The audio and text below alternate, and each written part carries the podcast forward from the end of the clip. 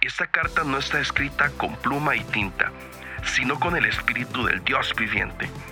No está tallada en tablas de piedra, sino en corazones humanos. Esto es Cartas Abiertas Podcast.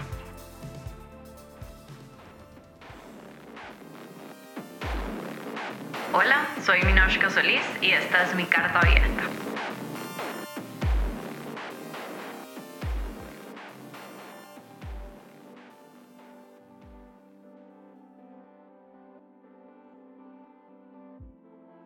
Minoshka, ¿cómo estás? Súper bien por dicha, ¿y vos? Súper bien, también. Qué bueno. Eh, un poco nervioso porque es la primera entrevista presencial que hago. bueno, Pero, siempre hay una primera sí. vez. Vamos a ver cómo nos va en esta ocasión. Este, Minoshka, contame, ¿qué edad tienes? Eh, 25 añitos, en la plena juventud. No, cumplí en septiembre, el año pasado, sí, sí. Ok. Yo camino para los 26, pero seguiré diciendo 25 todavía. No. Sí. no, no, cada año es una bendición. No, de hecho que mi mamá sí tiene 25, o sea, entonces eso lo entiendo. Eh, ¿A qué te dedicas? Eh, bueno, soy eh, administradora de profesión. Trabajo en el área de recursos humanos, que es mi pasión, la verdad, trabajar con gente, con personas. Encontré ahí una pasión y creo que no, no me moveré de ahí, más bien me muevo en diferentes cosas dentro de esto mismo. Eh, soy también eh, atleta, digamos, de CrossFit adaptado. Participo ahí eh, en este ejercicio, que es bastante fuerte por ahí. Y mm, nada, creo que hay con una misión en el mundo de intentar dejar lo mejor de cómo lo encontré. Genial. Eh, ¿Hobbies, aparte del CrossFit? creo que es uno bastante pesadillo, pero no, me encanta pasear, me encanta viajar, conocer lugares, eh, me encanta comer. Creo que eso es uno de mis hobbies más fuertes. Eh, y además de eso también leo ahí la poesía, me gusta un poco y, y así sucesivamente, como más que todo, como pasear creo que es lo que me apasiona. Ok. Este, ¿En qué parte de Costa Rica vives? En San José, en el cantón más poblado de todo Costa Rica, en Desamparado, digo. Genial, genial. Ok, eh, la pregunta este, estándar que siempre hay en cartas abiertas es, ¿cómo describirías tu infancia? Ok, iniciando desde pequeñita. Eh, cuando nací, yo era pelirroja y en mi familia nadie era pelirroja. Entonces mi abuelita llegó y dijo, esta no es mi nieta. Pero resulta que sí, ahí averiguaron que mi abuelo y personas antes habían sido pel- pelirrojas. Entonces, bueno, así nací. Creo que desde que nací soy diferente. Em, después de ahí viví con mi, con mi abuela y con mi mamá un tiempo. Luego ya mis papás se casaron y listo, ahí empecé como a, a, a crecer. Desde que tengo memoria he hecho ejercicio. Creo que inicié a hacer ejercicio como desde los cinco añitos tal vez. Inicié como con porrismo, gimnasia, Ujú. todo esto. Entonces yo era la chiquita que andaba haciendo vueltas carretas por todo el kinder. Y mm, estuve como en diferentes colegios, escuelas. Eh, siempre fui una, una niña muy activa eh, y también con un carácter sumamente fuerte. Entonces creo que eso siempre me ha como caracterizado desde, desde bebé hace. Y bueno, por parte de mi infancia, cuando eh, tuve que cambiarme en la escuela, tuve que cambiarme como tres veces de colegio por donde vivía y etcétera. Entonces estuve en San José en dos colegios distintos, a mí me cambié eh, y terminé esto que uno se tira reinado y todas estas cosas, tipo una bombetilla que llaman. Em, y después de eso me fui a vivir a la zona sur. Y en la zona sur fue un cambio totalmente radical. Ahí me fui a vivir como en cuarto de la escuela. Y no, quinto fue. Y ahí em, subí- sufrí bullying, pero un bullying diferente porque resulta que me hacían bullying por ser de la capital. Ok. Pero pasa. Y ahí, la verdad, fue una época un poco complicada porque mis compañeros de la escuela, bueno, primero mi generación éramos 11, entonces era súper pequeña.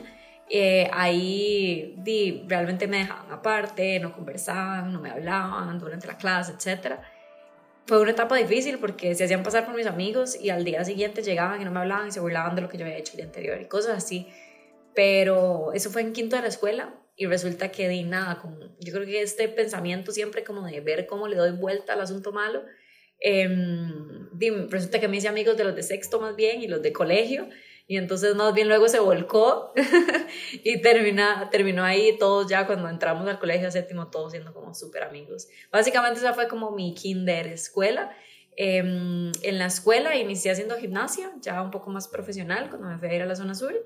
Y, resulta que por ahí eso que tenía un equipo que era como la competencia mía y resulta que en el colegio terminamos siendo más bien equipos de en el mismo equipo compitiendo juntas y súper amigas entonces eh, son cosas que a veces la vida da vueltas desde, desde la niñez así. Sí de hecho para los que nos escuchan que no son de Costa Rica eh, el colegio es lo que viene siendo la secundaria high school. sí. Este y cuando entras a, secundaria, digamos, cuando entras al, colegio, eh, y empiezas a vivir, digamos, como todo este cambio, digamos, de, mentalidad, eh, ¿sucedió algo en algún momento que usted dijo, mira, este, porque yo pienso diferente a todos mis compañeros? Este, o por qué en mí hay algo distinto?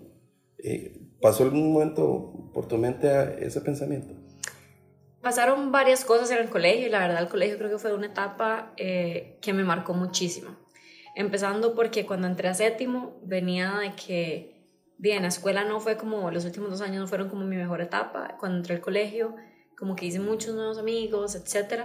Entonces como que me sentí como muchísimo mejor y resulta que terminé siendo la vicepresidenta del colegio en séptimo grado de la escuela. eh, ahí como que vi más como el potencial de liderazgo tal vez.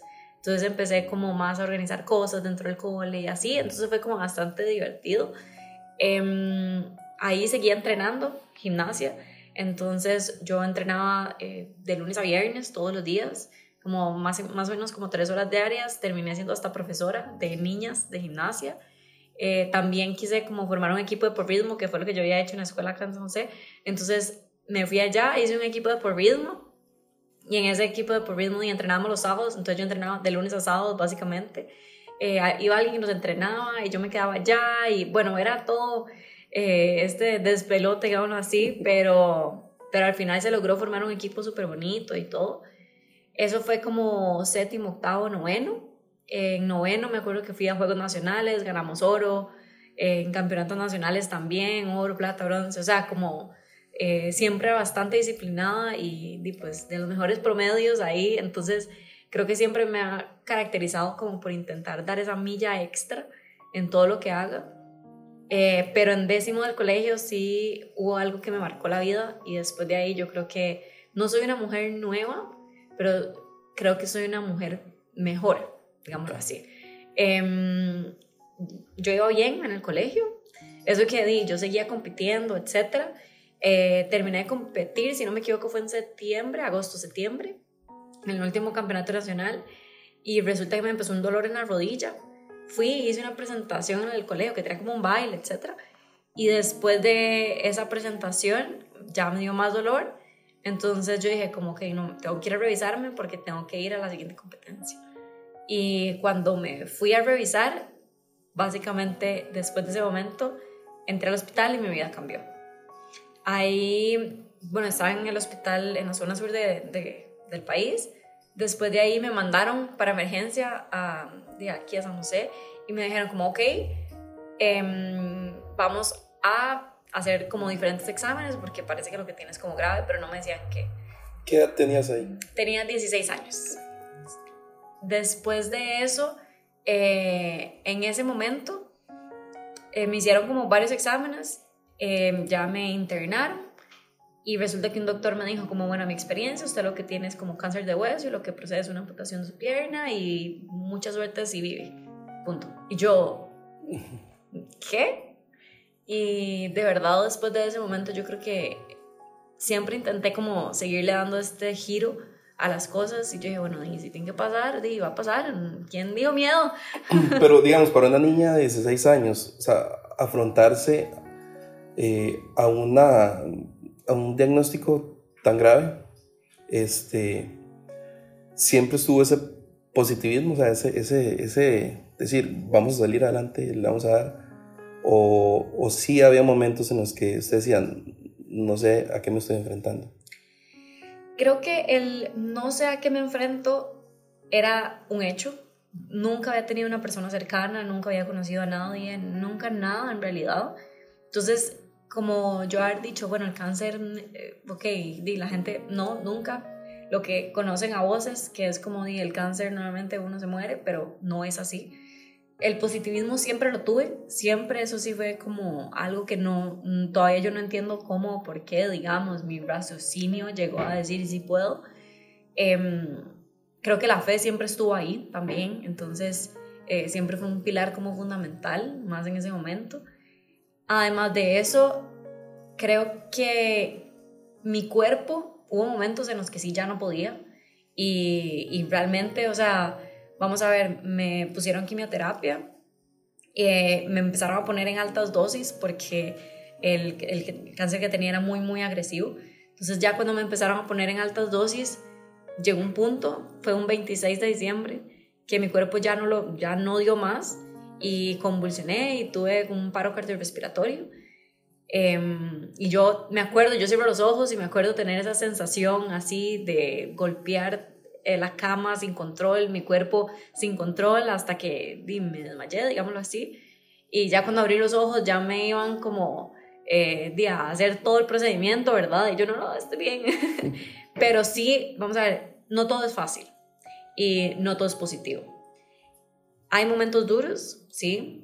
Hay momentos donde lloraba, sí también creo que la misma parte de características de personalidad, de que soy fuerte, creo que lo mantuve mucho. Entonces, no sé, que mi familia me viera llorar, tal vez pudieron haber sido unas dos, tres veces, tal vez en, no sé, un año eh, de tratamiento. Y, mm, pero a la vez yo decía, tengo que estar fuerte por ellos. Entonces mi familia lo que siempre me ha dicho es como, usted era la que nos daba fuerza a los demás y usted estando enferma. Pero igual, no todo es fácil. Creo que eh, es necesaria mucha fortaleza emocional para poder como de afrontar las cosas. Pero creo que lo más fuerte fue después, cuando tuve que aceptar de que mi vida había cambiado, de una forma que yo nunca la visualicé.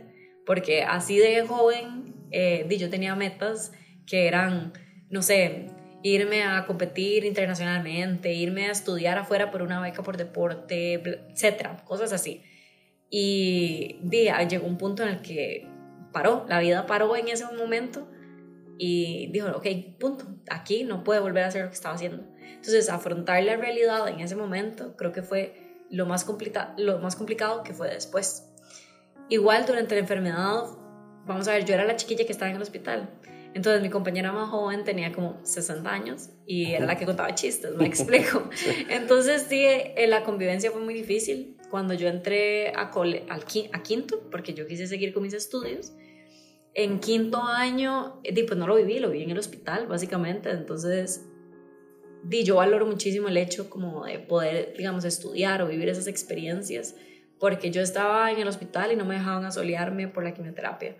Entonces ahora para mí ir a la playa, sentir el sol, es, o sea, es una cosa maravillosa. Y realmente a veces uno lo ve tan normal y lo que es normal para algunos realmente es un privilegio para otros. Entonces, em, hasta esas pequeñas cosas a tan corta edad logré como valorar y cambiar como mi mentalidad. En medio del, del, del, procedimiento que te hacen, este, ¿qué, ¿qué fue lo más complicado a nivel médico que viviste? Em, vamos a ver, creo que fueron como varias cosas, porque yo fui la primera paciente joven de mi doctora en un caso de osteosarcoma y, y, lograr conservar la pierna era como una de las metas.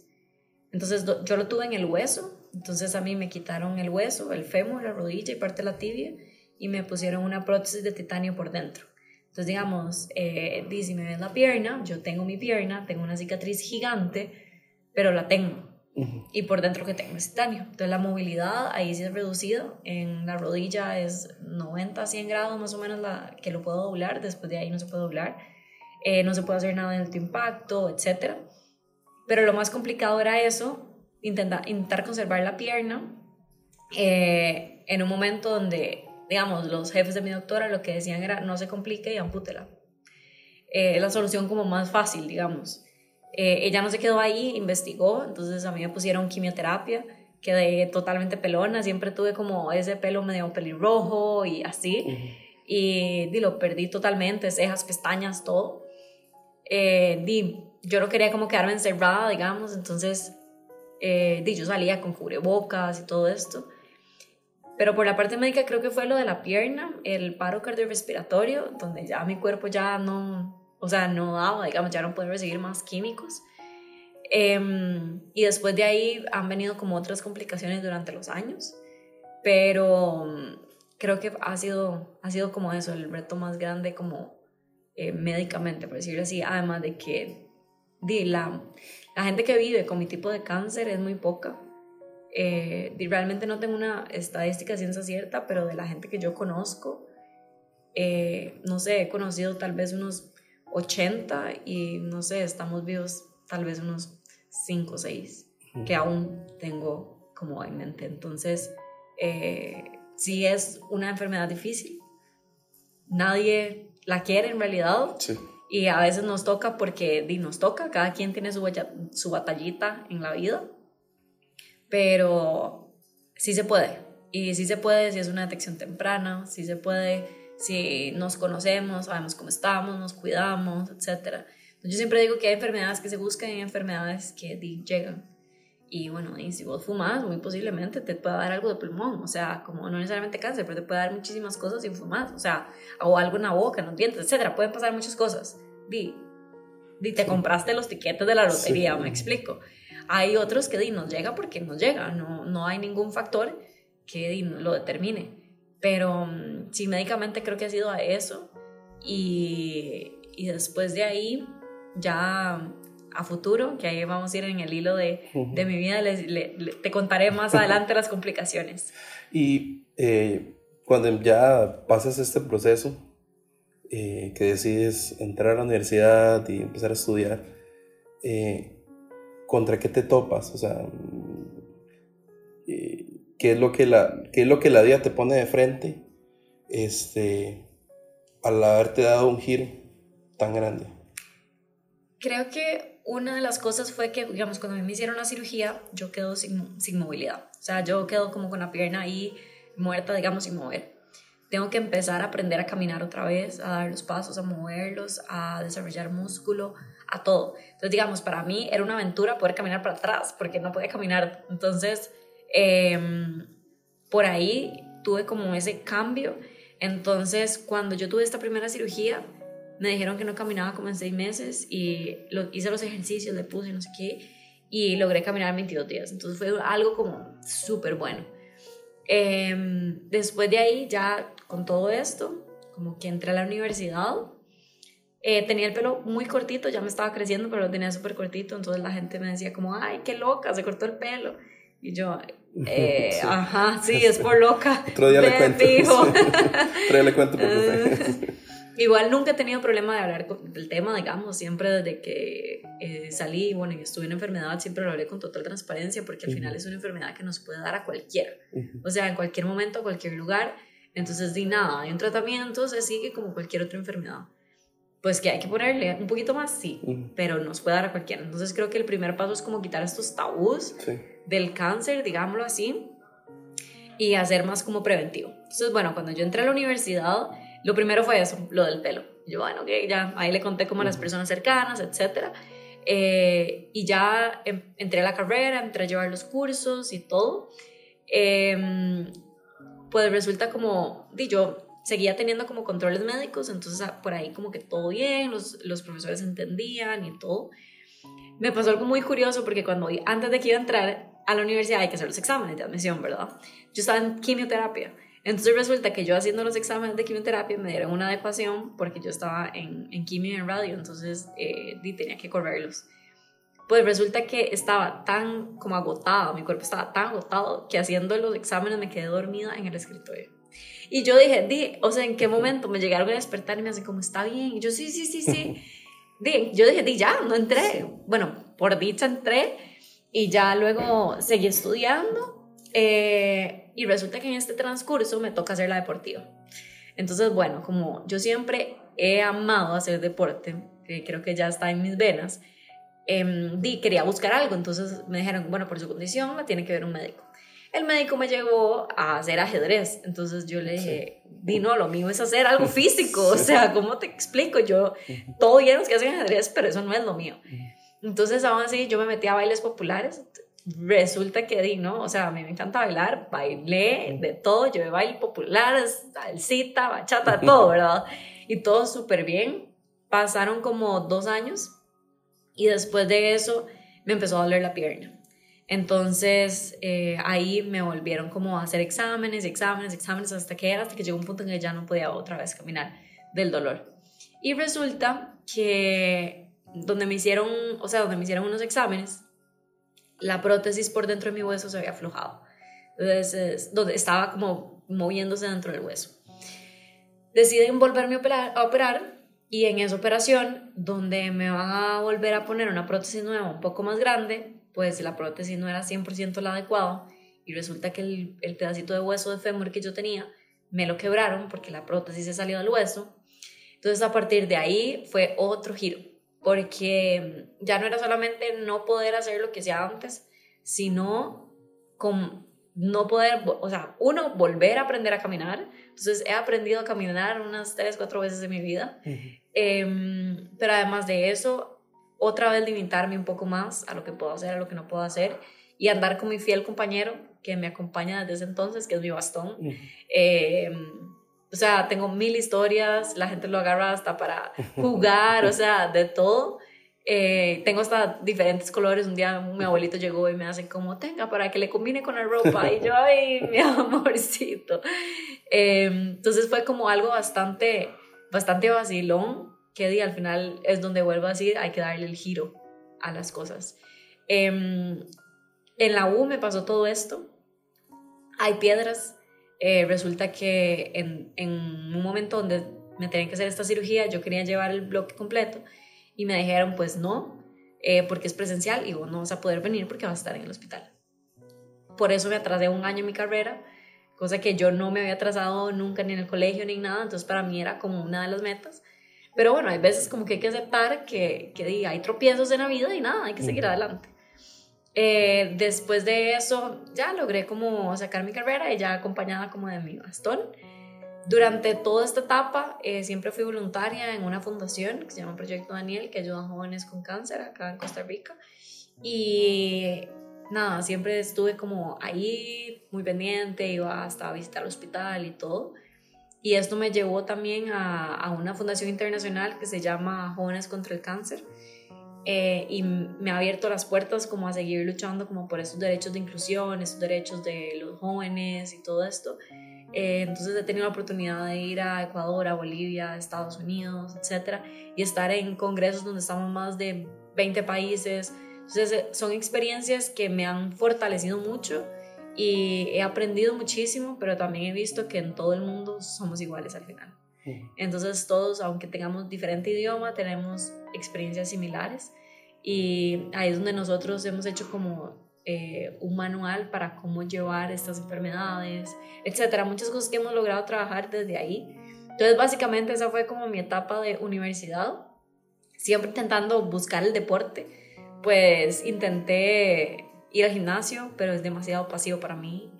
Eh, intenté hacer kayak, entonces iba a una montaña a los sábados a las 6 de la mañana para ver si, y, definitivamente madrugar tampoco lo mío, pero aún así di como que ahí me mantuve en esa búsqueda hasta que llegué ahora al CrossFit Out Cuénteme eh, la experiencia que viste en Bolivia, eh, ese famoso Fashion Week que fuiste en representación de Costa Rica, este, el verte rodeada de, de personas que pues vivieron tal vez algo similar a lo tuyo. Este, ¿qué, ¿Qué pudiste ver, digamos? O sea, ¿qué aportó eso a tu vida? Fue una experiencia increíble, la verdad. Eh, se llama eh, Bionic Fashion Show. Entonces, ¿qué trata? Simplemente es un desfile donde lo que desfila, además de los diseñadores y etcétera, es como fortaleza somos biónicos, los llamamos así porque o tenemos prótesis que tienen eh, pues, metal, titanio, etcétera, o porque no tenemos una parte del cuerpo y algo nos tiene que reemplazar. Entonces, eh, éramos muchos diagnósticos distintos. Y mm, nos llamamos así porque realmente al final lo que hacemos es como cambiar un poquito, pero seguimos siendo nosotros. Entonces, como sin importar lo que hayamos pasado, sin importar cómo seamos nosotros, igual somos, somos personas y somos humanos. Eh, hicimos este desfile y fue una experiencia muy bonita porque primero nos dimos cuenta de, de cómo debería de, de, haber inclusión, porque en los, en los países que hemos ido nos llevan, por ejemplo, a pasear y es muy distinto, por ejemplo, andar en grupo nosotros, que sin importar si no tenés un brazo, si no tenés una pierna, si no tenés lo que sea, igual entre nosotros nos apoyamos, nos divertimos, bailamos, o sea, esa inclusión que existe en nosotros, nadie te ve diferente, nadie te ve más o menos, todos somos iguales. Si eso se pudiera como extender a todo el mundo, que es lo que queremos nosotros, sería todo demasiado distinto. Nos ayudamos unos a los otros. Ahí todos teníamos algo, todos, 100%. Y aún así, habían algunos que estábamos mejor que otros y los ayudábamos. Entonces, creo que eh, eso fue como una de las mayores enseñanzas que, que he logrado como aprender, que realmente sin importar en la parte del mundo donde estemos, si existiera como esta empatía eh, y, y, este apoyo a los demás, sería un mundo totalmente distinto. Eh, ahí tuve la oportunidad de, de, pues, de modelar, ¿verdad? Ahí lo intento porque no soy modelo, pero, pero lo más chiva fue como ver a todos creyéndosela, o sea, como a todos, eh, no sé, ahí donde nos enseñaron a hacer la pasarela y todo, como creérsela de que ellos son valiosos, de que ellos son lindos así como son. Y tuvimos un caso de una que, que tuvo en el cerebro, entonces la cirugía de ella fue realmente dura, entonces ella no tenía la mitad como del cráneo. Entonces, literal, era un hueco en su cabeza visualmente es impresionante lo que nos puede generar, pero, y ella de hecho nos contó que ella nunca se había quitado la peluca frente a nadie, frente a nadie, porque pues se le ve un hueco gigante en la cabeza. Y con nosotros ella se sintió como tan empoderada, tan aceptada, que para meterse a la piscina lo hizo. Y para ella, o sea, fue un paso tan grande, tan grande. Yo al final pues son cosas que tenemos que pasar y por qué tenemos que sentirnos mal por haberlas pasado, porque no tenemos culpa alguna. Eh, entonces, como ver, por ejemplo, ella, que ella lloraba al quitarse la peluca. O sea, ¿cuántas personas lloramos? Eh, pues porque, no sé, tenemos X o Y cosa. Obvio, no, no minimizo ninguna de las cosas porque cada quien tiene su batalla, pero pues hay que valorar, hay que valorar lo que tenemos y lo que somos y lo que podemos hacer. Entonces creo que una de las partes más, más, más impresionantes para mí de este evento específico fue el ver empoderada y amándose a gente que realmente por la sociedad a veces es discriminada.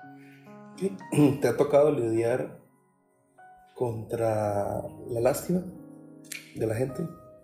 Totalmente. Sí, creo que em, hay dos cosas. Uno, nunca eh, he como intentado transmitir que sientan lástima por mí, entonces creo que ese es el primer paso. Como la gente va a sentir más lástima por vos si vos mismo te pones como el pobrecito.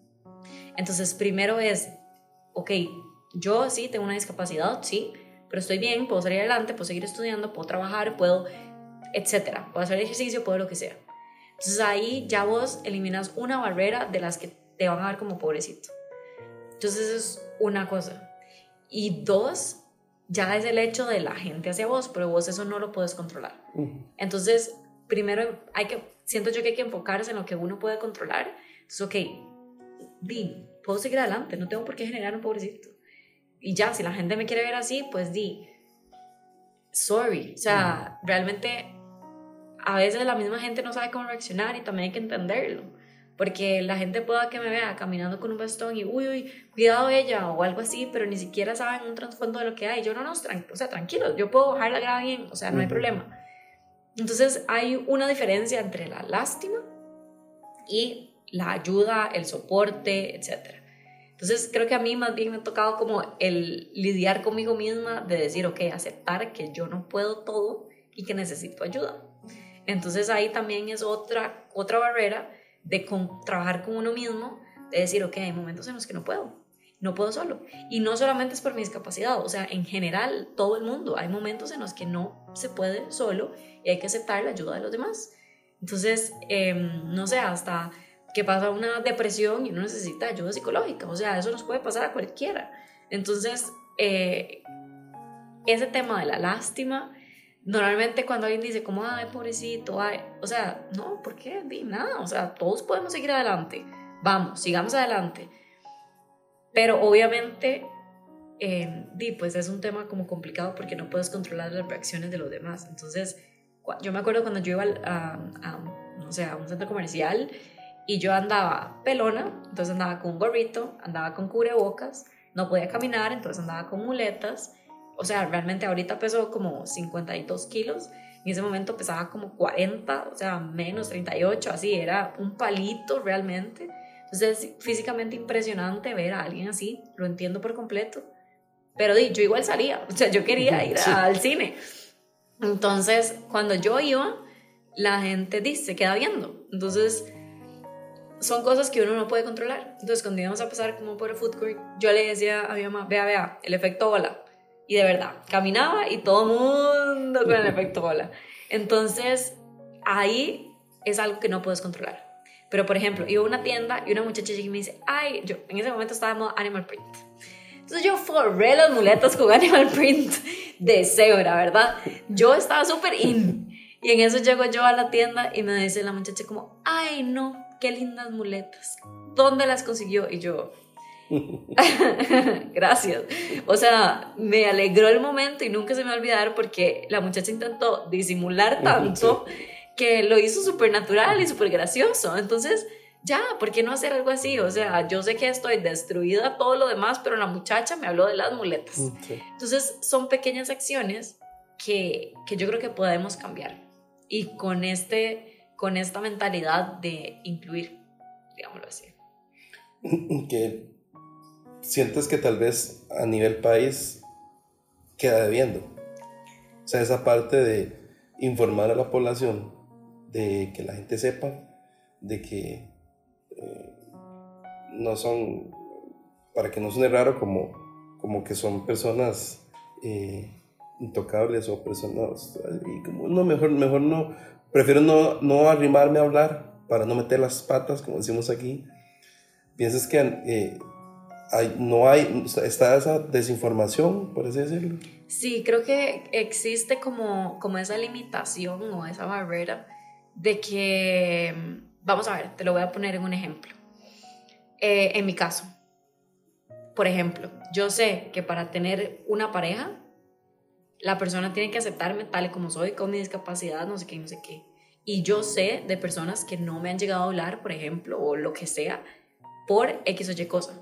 Entonces ahí es donde uno dice, di pues, ok, ¿dónde, ¿dónde queda esa barrera de limitación? Eso te estoy poniendo un simple ejemplo, pero igual pasa, por ejemplo, em, en temas de hasta ir por la calle, ir caminando, o sea, como que es, es, un, es un tema complicado. Y antes que yo no utilizaba bastón, yo lo vivía porque nadie me veía el bastón, entonces yo andaba en bus, yo me montaba al bus, nadie me daba campo, estaban los asientos discapacitados y nadie me daba campo, pero como no se ve, disalaba. Em, me llegó a pasar un día que andaba manejando, yo andaba en pantalón, en pantalón no se me ve nada, y yo tenía un amigo que estaba a la par mía, y mi amigo tenía, tuvo lo mismo que yo, pero él sí fue amputado. Entonces yo llegué a un centro comercial y yo, disculpe, mira, es que necesito el campo de discapacitados. Me volvió a ver de arriba abajo y me dijo, no, es que usted no lo necesita. Y yo, disculpe, por favor, sí lo necesito, tengo placa de discapacitados. Y el que no, en eso vuelve a ver a mi amigo, le ve la prótesis y dice, ah, por él sí y me quita el cono. Ni me digas. Yo me bajé, mi amigo llegó y ya va la peleona. Y yo, no es peleón. Es realmente que tenga un poquito de educación, un poquito de respeto y de empatía. Entonces, en ese momento yo llegué donde el guarda, no sé cómo hice para respirar, y le dije, vea, usted no sabe por qué está pasando esta situación. Mi amigo en ese momento estaba en etapa terminal, estaba en uno de los días más difíciles que él pudo haber tenido y el hecho de que ese guarda llegara y le diga por él sí, lo está sintiendo aún peor, lo está haciendo sentirse pero terrible. Entonces, ¿por qué no el hecho de decir, ok, sí, mira, tengo la placa y algo que me corrobora que tengo una discapacidad, pues listo, no hace falta ni resaltar, ni decir, ni nada. O sea, vamos a ver, se trata de un tema de normalizar esto. Entonces, me pasó otro ejemplo, que fui a hacer compras eh, y di, yo para medirme pantalones prefiero un, un, banco porque me da susto caerme o lo que sea, entonces prefiero un banco. Fui a una tienda, duraron como 20 minutos en traerme un banco yo de pie, entonces yo di mejor me hubiera medir pantalón y ya de pie. Y entonces fue como esto de, ah, voy a ver qué le busco y, ah, no sé qué. En ese momento ya estaba con el bastón. Entonces, bueno, ya pasó. Llegué, obviamente yo hablé ahí un poquito. No se trata como de pelear, sino de concientizar. Entonces, llegué como unos seis meses después y yo iba a medirme otro pantalón, iba con mi hermana y en eso la muchacha nada me fue como, ah, venga por acá, me abrió el vestidor de una vez, el grande, el que tenía el banquito, y le dijo a mi hermana, como si quieres pasar con ella. En eso llega otra de las muchachas que estaba teniendo y le dice, no, que no entren juntas, no sé qué. Y la otra llega y le dice, para, vos no sabes si ella necesita ayuda. Entonces, déjalo. O sea, yo, yo me di cuenta porque lo escuché, pero realmente la primera acción de ella, que fue ir, abrirme el vestidor ya donde estaba el lugar y normal, no me hizo sentir mal, no me hizo sentir diferente, no me hizo sentir nada. Simplemente, sí, es ayudar. Es, ayudar. Es, es normalizar que hay personas diferentes. Entonces, ¿por qué hacer como hasta este boom, sino simplemente hacer, incluirnos como una acción normalizada? Eso es, digamos. Entonces, por ahí va un poco como, como el mensaje que estoy intentando como transmitir. Perfecto. Cuéntanos de, los proyectos que tienes hoy en día. Este, ¿Qué estás trabajando? Cuéntame acerca de todo esto. Que ahí lo estuve viendo en, Instagram. sí, em, bueno, vamos a ver. Siempre he sido una persona muy activa. Em, parte de lo que siempre he hecho y me ha gustado muchísimo es contar historias, compartir mi historia y contar historias de los que ya no están. Porque bendecida que he conocido a personas que han significado mucho, han hecho muchísimo y tengo la historia de ellos para contar. Yo tenía un amigo que decía como que habemos soldados, algunos morimos y algunos quedamos, pero siempre hay un soldado que queda para contar la historia. Y un amigo me puso esa tarea también, se llamaba Elmer Gamboa, y él estaba en la selección nacional de, de, amputados, eh, era este mismo chico del centro comercial. Y mm, era una persona de esas que vos decís tiene un futuro gigante, pero simplemente eh, pues hay que aceptar que a veces algunos nos quedamos y algunos nos vamos, pero cada quien cumple su misión. Y esa fue como una misión que él me puso. Entonces, bueno, em, quiero seguir con ese legado que él me dejó. Eso es en lo que también estoy intentando trabajar ahorita. Eh, actualmente, bueno, pues estoy en la parte profesional también muy enfocada como en crecer profesionalmente, pero en la parte personal estoy eh, bastante metida con la parte del deporte adaptado. Entonces por ahí también intenté hacer surf adaptado. Obviamente los doctores me regañaron de una manera que no pude seguirlo haciendo, pero sí intento como ah, eh, compartir mucho sobre estos temas. Entonces tengo un amigo que compite en tenis, eh, en silla de ruedas, la campeona mundial de CrossFit adaptado, digamos, entramos en el mismo lugar. Entonces, esto del deporte es una de las cosas y la otra es transmitir este tema de, incluirnos. Em, estoy empezando como por redes sociales, digámoslo así, pero siempre he dado charlas motivacionales, eh, talleres, etcétera, que me han ido como contratando diferentes empresas, diferentes lugares, etcétera.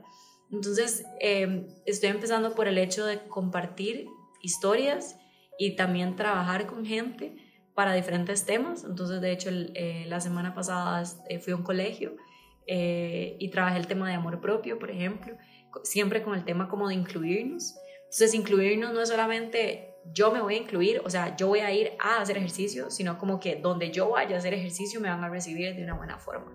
Entonces, em, por la parte de redes sociales, estoy trabajando en este proyecto personal de incluirnos, donde ese es el principal mensaje y lo hablo en, todo aspecto. incluirnos es como la base para una sociedad un poco más equitativa en todo sentido. entonces lo estoy trabajando por redes sociales, también todo el tema de las charlas o talleres, digamos, también motivacionales o trabajados de, diferentes temas. Em, y por ahí proyectos futuros que espero cuando ya tenga más a la mano, concretos, igual seguirte contando por ahí, que tengo sueños creo que bastante grandes con respecto a, a este tema de seguir eh, impactando vidas. Creo que al final se trata de eso. Para terminar, ¿cuál sería el mejor consejo que le puedes dar eh, a todos los que nos escuchen? Creo que eh, es así, vivir el hoy, porque el ayer ya pasó y el mañana no sabemos. Y la mayor pérdida de tiempo es, es quedarnos en el pasado o intentar vivir el futuro si aún no lo sabemos. Entonces yo creo que es valorar y vivir realmente el hoy. Creo que es eso. Y algo que hablé hace mucho tiempo es y lo sigo diciendo siempre, es que el amor es la fuerza más poderosa que existe. Eh, y el amor mueve montañas, el amor eh, cambia personas, el amor propio lo cambia a uno mismo y lo hace mejor. Entonces, creo que uno, amarse, amarse y luego de amarse vas a poder amar a otros, eh, incluirnos, porque cuando me amo me voy a intentar incluir en lo demás y me van a incluir también y tener esta conciencia y vivirlo ahí, disfrutarlo al máximo, o sea, valorar cada gota, valorar cada rayo de luz que nos pegue y, nada, vivirlo realmente. Genial, Minoshka. Eh, ¿Quién te puso ese nombre? mis papás, mis creativos papás, que en realidad ¿Tiene historia ese, nombre? Tiene una historia que existía una serie que se llamaba Glow, antes nunca la vi, pero era de unas mujeres boxeadoras y había una que se llamaba Ninoshka. Y entonces mi mamá decía que mi, mi mamá quedó embarazada muy joven y decía que la hija iba a ser igual de fuerte como ella. Y bueno, resultó ser cierto. Todo tiene todo, tiene, un porqué. Correcto. Bueno, de verdad, gracias. Gracias por tu tiempo. Gracias por, por abrir tu carta. este, de verdad que eh, fue muy curioso la forma en la que, en la que vine a dar contigo. Este, pero de verdad que me siento. Eh, pues hasta ahorita sorry por los demás, pero viene siendo la carta favorita que, que he entrevistado, de verdad que sí. Porque siento que hay tanta vida en donde tal vez un diagnóstico dijo muerte, en donde gente dice muerte, viste vida. Entonces, de verdad que eh, gracias por abrir tu corazón, gracias por abrir tu, tu, toda tu historia este, y de ser de inspiración para muchas personas. Eh, el motivo de este podcast es añadir valor a la gente y, conocer historias así. Este, para mí son como añadirle 100 rayas más a eso. Así que de verdad que muchas gracias. No, con todo gusto. Creo que, como te dije, creo que esa es una de mis misiones de vida y realmente me hace feliz y me hace aún más feliz como lograr compartir con los demás eh, igual me encanta como estar con personas, hablar, compartir y como uno conoce el mundo es conociendo a la gente y conociendo lo que hay en su alma, en su corazón. Eh, entonces, nada, aquí estoy. Em, cualquier cosita ahí me pueden como ver en redes sociales. ¿Cómo? Eh, mi nombre es un poco complicado, entonces siempre lo deletreo, es M-I-N-O, Mino, S-H-K-A, Minoshka, guion bajo S-A, así salgo en Instagram. Minoshka, Solís Amador. ¿Y el otro, el de, de incluirnos? Eh, lo trabajo ahí mismo. Ah, sí, lo estoy trabajando ahí mismo porque sí, eso fue toda una discusión interna de si lo hago por aparte, lo hago igual, pero creo que mm, por el momento el tema de incluirnos ejemplifica mucho mejor conmigo que lo vivo y, y, ahí pues seguiremos avanzando con todos los proyectos dentro de, dentro de ese mismo. Perfecto, y vamos a seguir teniendo contacto, así que Aquí estoy para Vamos todos los que necesiten con muchísimo gusto. muchas gracias.